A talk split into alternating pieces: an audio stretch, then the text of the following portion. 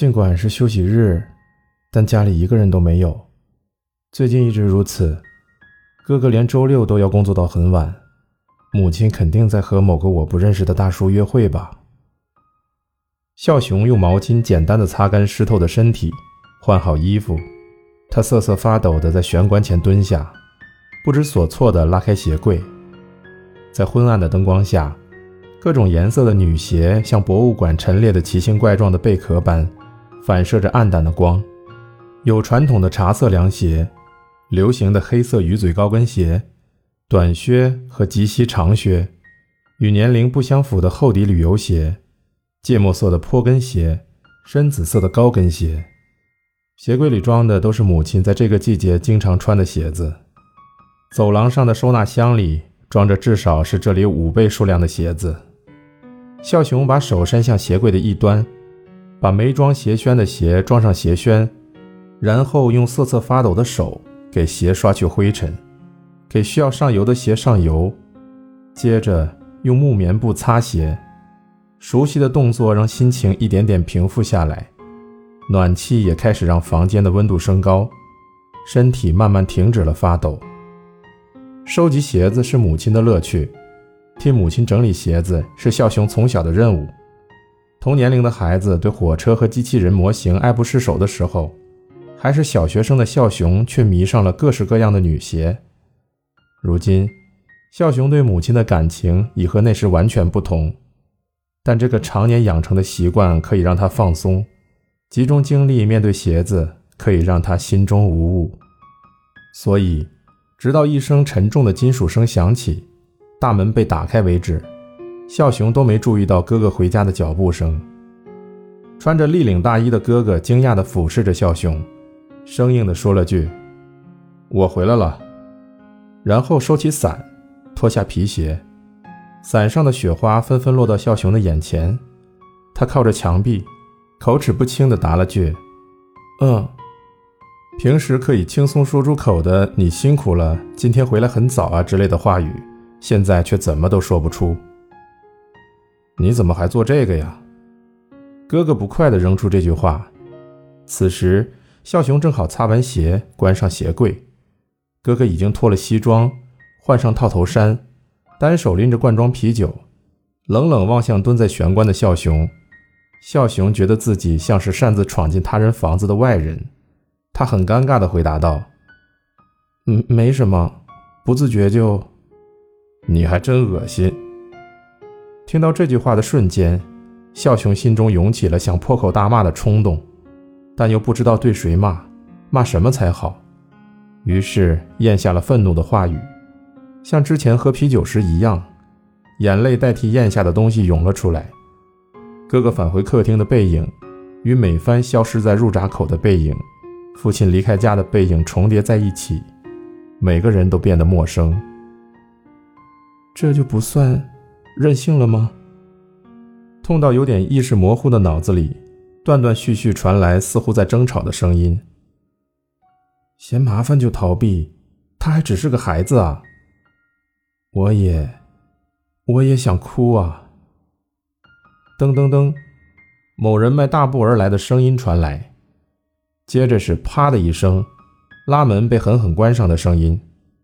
撑开沉重的眼皮，光线刺眼，头痛的愈发厉害，模糊的视野中。看到母亲正坐在餐桌对面，她双手掩面，肩膀抖个不停。你在哭吗？孝雄小声问道。母亲抬起头，她的眼妆已经哭花，眼角却带着笑意。你还不是在哭？孝雄这才注意到自己的脸颊湿湿的，想起来了，自己因为不想回和哥哥共用的房间。就在厨房偷喝母亲的烧酒，喝着喝着就睡着了。你差不多够了啊！再偷喝我的酒，我就要收钱了。哈哈哈！笑雄一笑，头就刺痛不已。一开始明明是你教我喝的。笑雄呆呆的想，有些话我必须对这个人说。妈妈，嗯，你们离婚了。早了三年吧，我还是个孩子啊。母亲听完，眼睛里盈满泪花，她低下头试图掩饰，又哭又笑地说道：“嗯，我知道，对不起，笑雄。”滚烫的泪水也从笑雄的脸上落下，不知为何，他觉得心情舒畅。接着，醉意让他再次陷入沉眠。过了两周，孝雄去了学校，学校里没有一个同学像他担心的那样，有异样的眼神看他，最多不过是有男性朋友跟他打招呼：“哦，你来了。”或是有女孩笑着对他说：“哎呀，藤泽，好久不见。”就连老师也只是在点名时说了句：“你明天不要来翘课了。”大家的反应带给孝雄的不是安心，而是羞愧。午休时，孝雄去了三年级的教室，想找春日美帆，没找到，于是放学又去找了一次，还是没找到。莫非他感冒了？孝雄已经想好见到美帆后要说些什么了。首先。要为公园里的那件事道歉，然后，也许现在还不可能，但从藤泽变成秋月之前，也就是初中毕业之前，他一定要变成大人。具体来说，就是不再闹别扭，不再为了让人担心就喝酒或是翘课。他要变成一个明白自己想要什么，对别人想说什么的人，就像美帆那样的人。然后，如果可以的话。他希望还能和他一起去公园。孝雄打算明天再找美帆。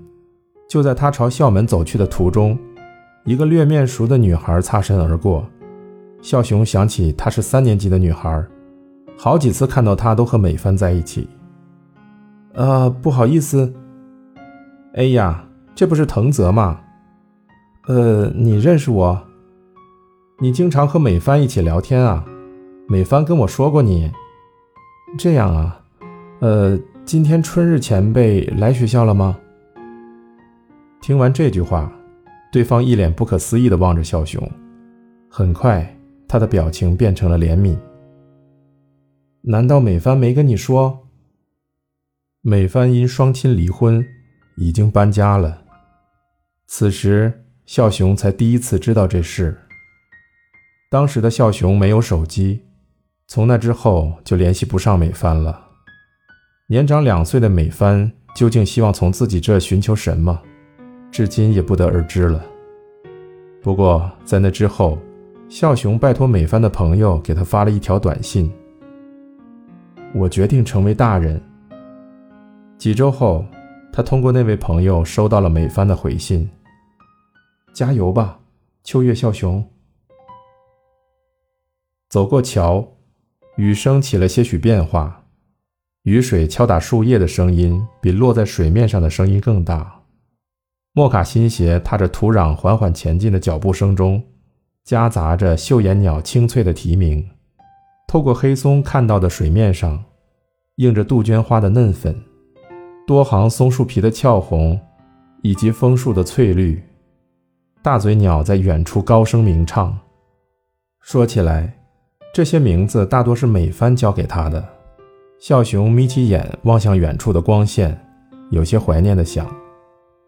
从远处的天空再次传来雷鸣。雷鸣，这个词突然出现在孝雄脑海中，很快又消失了。怎么回事？这个词在哪儿听过来着？刚才脑中浮现的那个词，现在已经想不起来了。但一种预感静静地浸满全身。湿漉漉的枫叶深处，有一个他经常去避雨的亭子，那里本该没有人的，现在却坐着一个人影。笑雄继续朝亭子靠近，总觉得会看到什么意外之人。穿过厚厚的叶子，亭子的全貌映入眼帘，是一个穿套装的女子。笑雄停住了。女子正将罐装啤酒拿到嘴边，整齐柔软的头发不及肩膀。不经意的，她望向了笑雄。一瞬间，视线对上了。这场雨或许马上要停了，不知为何，那一时刻的笑熊有了这种感觉。